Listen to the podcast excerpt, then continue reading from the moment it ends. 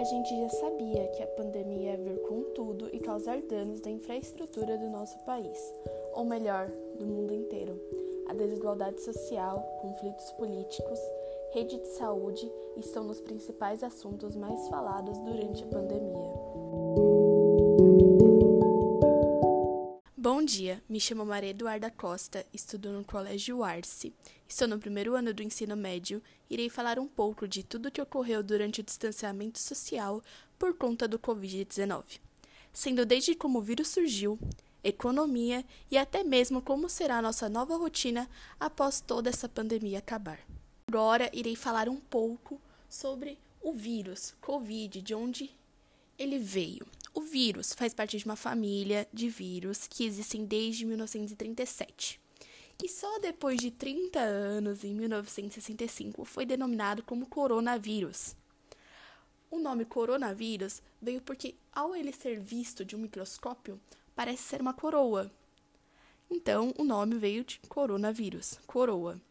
Em dezembro de 2019, foi descoberta uma nova variação desse vírus, o SARS-CoV-2 responsável pela pandemia que vivemos atualmente. O vírus, até o momento, não tem nenhuma certeza de como e nada confirmado de exatamente como ele apareceu do nada, como surgiu essa variação dele. Só sabemos que, até então, o primeiro caso ocorreu em Wuhan, na China, em 2019, em dezembro de 2019. E segundo a OMS, Ministério da Saúde, a doença só chegou no Brasil em janeiro. Enfim, depois desse resumo todo, como surgiu, de onde veio o vírus, vou falar um pouco como ele atua no corpo, o vírus.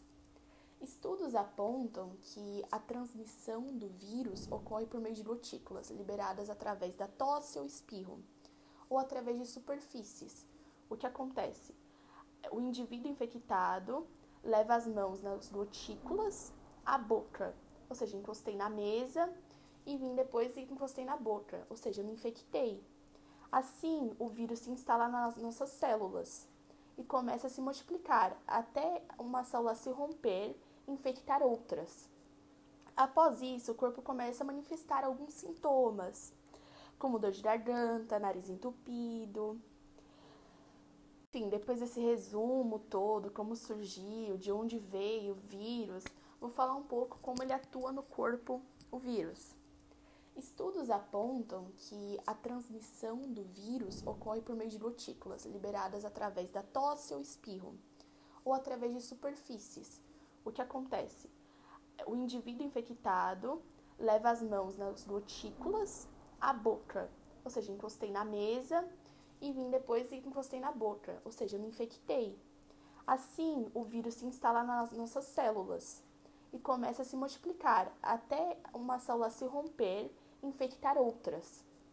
Após isso, o corpo começa a manifestar alguns sintomas, como dor de garganta, nariz entupido. Sendo assim, o vírus segue os brônquios, tendo os pulmões como seu destino final.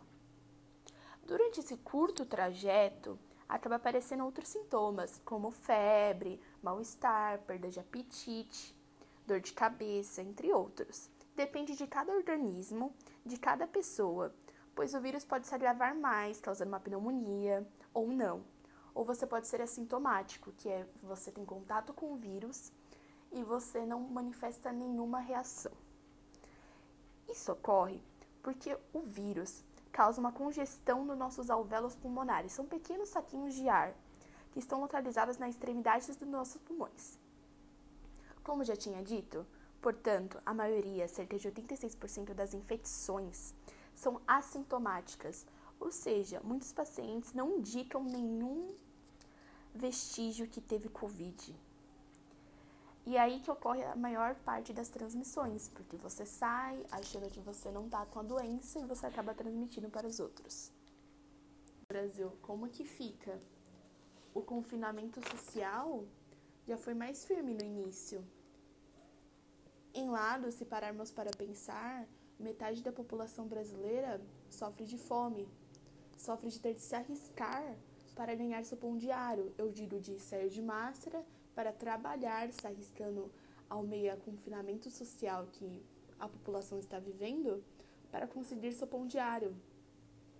Diferente de outros países, o confinamento do Brasil continua, pouco, mas continua, e foi bem mais leve, digamos, pois não foi tanto eficaz para a solução do vírus. Sucessivamente, o distanciamento afetou a economia, a educação, pois escolas ficaram a EAD, que é o estudo à distância, faculdades também, e a educação foi deixada de lado, a educação parou. O Enem foi adiado e caia bem. Pequenos comércios também faliram.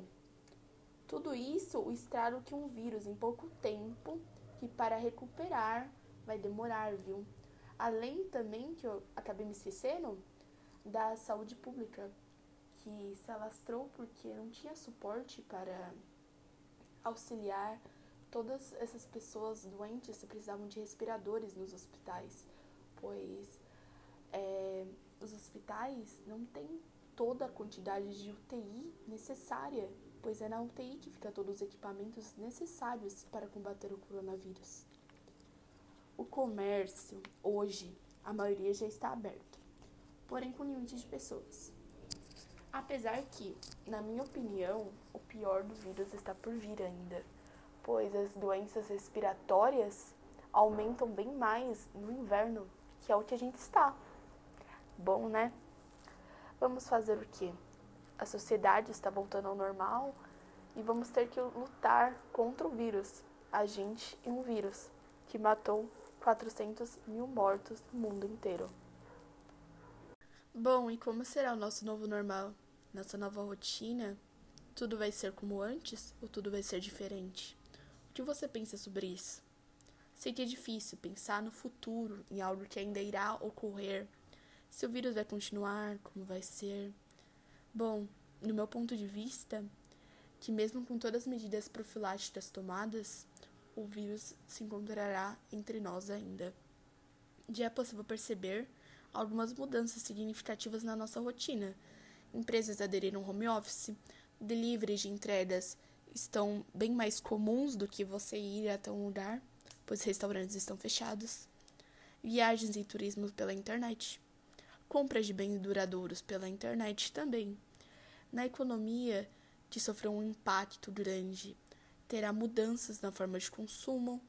Bom, no meu ponto de vista, na minha opinião, é, caminhamos para um novo marco em nossas vidas. Sim, um marco, marco histórico, é, marcado por engajamento, marcado por ativismo e, acima de tudo, a valorização da transparência, pois essa, provavelmente futuramente, vai ser a premissa principal para conseguir reputação.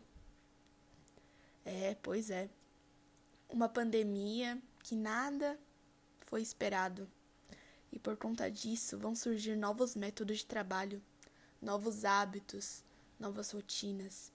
De agora em diante, vamos valorizar ainda mais nossas relações e vamos descobrir formas melhores de diversão em casa, ou mesmo quando estivermos sozinhos. Bom, então é isso. Pandemia Covid-19 a crise dos 20. Espero ter ajudado, mostrando como o vírus atua no corpo, a curva de crescimento da contaminação, a realidade do confinamento social no nosso país e como será nosso novo normal, nossa nova rotina, como eu espero. Bom, é isso.